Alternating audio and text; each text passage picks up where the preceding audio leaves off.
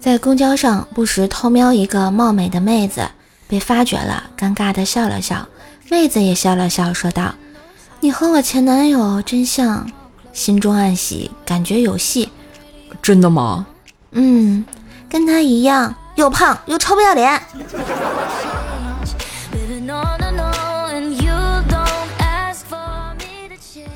和老公恋爱时，第一次去他家，他爸就反对我们俩，不让他和我在一起，还往外轰我。我老公急了，大喊道：“就算和你断绝父女关系，我也不会和他分手的。”从那时起，我就认定他是我托付一辈子的人。今天去公公家吃饭，无意间提起了这件事儿。喝多了的公公和我老公说：“儿子，当初你爹我给你出的苦肉计好用吧？”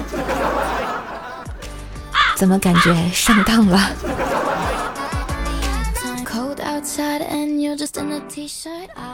朋友来探监，对我说道：“朝廷下了公文，明日午时三刻在菜市口开刀问斩。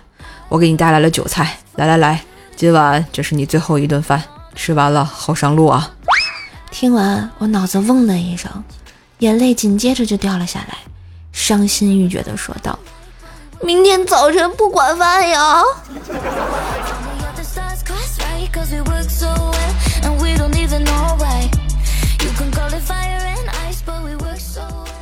自从老爸学会了用微信，一家人都在里面。他每天早上六点准时发红包，你要是敢抢，马上打电话叫你起床。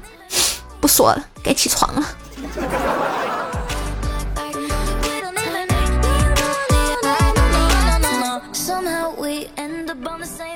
开车啊，经过一个路口，正由黄灯变红灯，急刹车，被后车轻微剐蹭了。我赶紧下车查看，好在车没有什么事。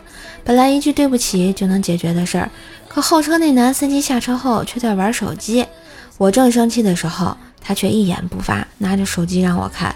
只见上面写着：“我有严重的口吃，就是结巴，你加个好友聊。”然后我人生中第一次和别人面对面。却用手机收到了一个对不起啊！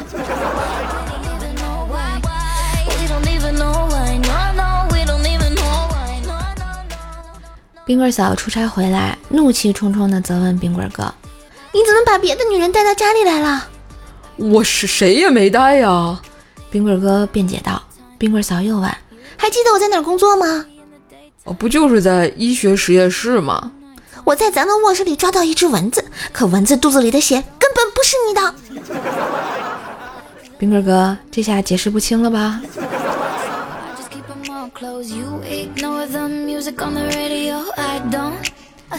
嘿，马上六幺八啦，是时候又来送优惠券啦！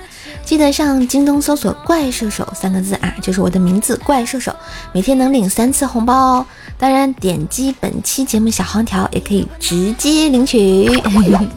今日份的段子就播到这里啦！喜欢节目记得关注专辑、点赞、留言、分享、打 call。祝大家端午小假期最后一天愉快啦！记得吃粽子哦。更多的联系方式也可以看一下我的节目简介。当然，别忘了给可爱的瘦瘦过个节啊！记得给专辑打个五星好评哦。